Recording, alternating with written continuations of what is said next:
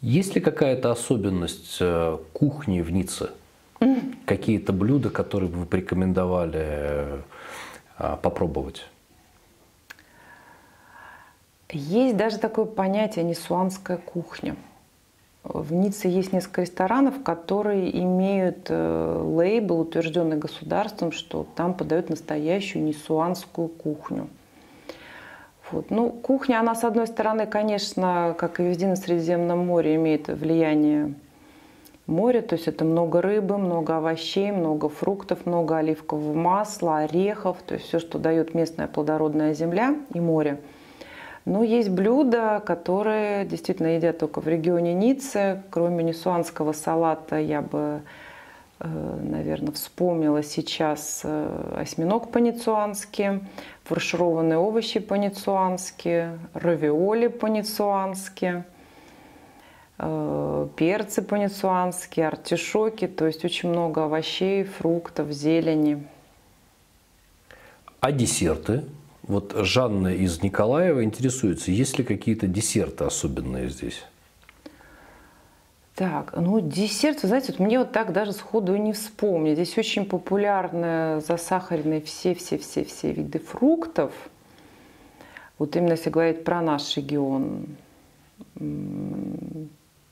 Торт, наверное, из Сент-Тропе, тарт трапезиен так называемый. Очень много у нас здесь шоколада орехов, очень популярны десерты с лавандой, с фиалками, ну и, конечно, мороженое местное.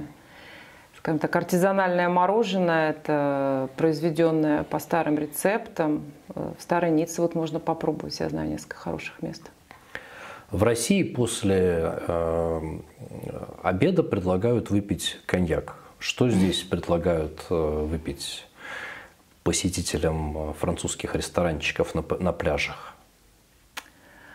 Ой, я, наверное, не специалист все-таки по крепким напиткам. У нас здесь очень популярна лимончелло, да, это ликер, сделанный на цитрусовых, в основном на лимоне. В общем, мы его и дома умеем иногда делать. Его делают и в Италии, делают и в нашем регионе. Очень популярен пастис. Но пастис это все-таки, наверное, общий такой прованский специалитет. Это крепкий такой анисовый напиток, который очень хорошо утоляет жажду. А можно Жару. ли купить у вас здесь гречу? Ой! И нет ли с ней дефицита? Ой, нет. Вот знаете, с чем у нас нет дефицита, это, наверное, с продуктами из постсоветского пространства. Э, потому что когда я захожу в магазин, ну, его нельзя назвать, наверное, русским магазином. Скорее всего, это магазин действительно продуктов с постсоветского пространства. То есть это молочные продукты из Прибалтики. Э, гречка и масло с Украины. Огромных несколько заводов, которые открыли наши соотечественники, работают в Германии. Они производят творог, пельмени, колбасу, сало, все по старым рецептам, все это можно купить. Можно настоящий киевский торт даже замороженный купить. Вот наш э, подписчик из Санкт-Петербурга Евгений Хазин спрашивает, можно ли в Ницце купить российское мороженое? Российское мороженое, да, но вот то, что я вам сказала, в магазине с постсоветскими продуктами можно купить и пломбиры, мороженое с добавками. То есть, несмотря на всю сложность э, окружающей ситуации, у вас и сахар, и туалетная бумага тоже есть в наличии? Ой, слушайте. Нет ли у вас каких-то дефицитных продуктов? Дефицитные продукты у нас вот вы знаете, мне даже так сходу не ответить, что у нас здесь может быть дефицитным продуктом. Меня вот часто спрашивают клиентки про ингредиенты для борща. Это еще, наверное, смешнее вашего Жени Хазина про мороженое. Вот. Я говорю, что ингредиенты для борща у нас есть. И укроп, и капуста, и сырая свекла, и все остальное, даже сметана в обычном французском магазине продаются.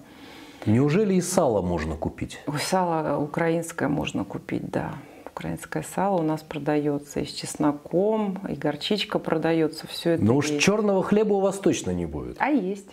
А есть. А вы знаете, французы пекут свой черный хлеб замечательно. А как же он называется? Что спрашивать в магазине? А, спрашивать э, ржаной хлеб, не надо говорить черный, потому что несколько раз я слышала вот этот вот э, black просили наши скажем так, э, наши люди в булочной. Блэк, конечно, в булочной здесь не поймут. Надо просить именно ржаной хлеб. То есть с гуглом, просто с переводчиком набираете слово рожь, ржаное, и вас поймут. Потому что здесь хлеб этот называется, он либо немецкий, либо скандинавский. Ну, действительно, ржаной хлеб очень хорошего качества. А в магазине с э, постсоветскими продуктами можете даже бородинский купить.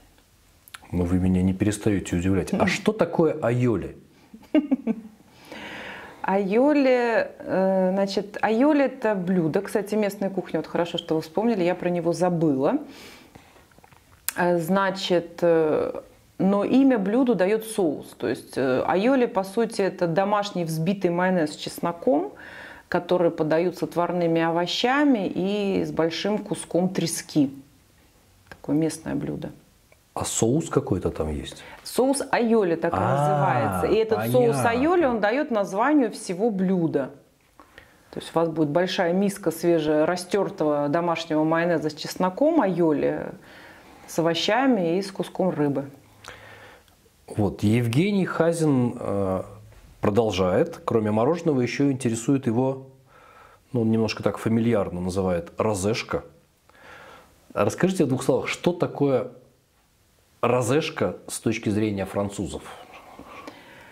Розовое вино, наверное, имеется в виду, да? Ну, Я так видимо, да. Думаю, что да.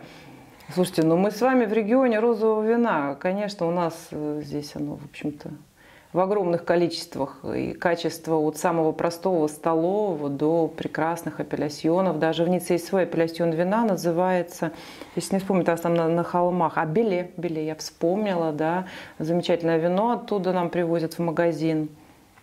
А С вином у нас все в порядке, передайте Евгению. Надо приехать и на пляже наслаждаться или в ресторане розешкой, как он сказал.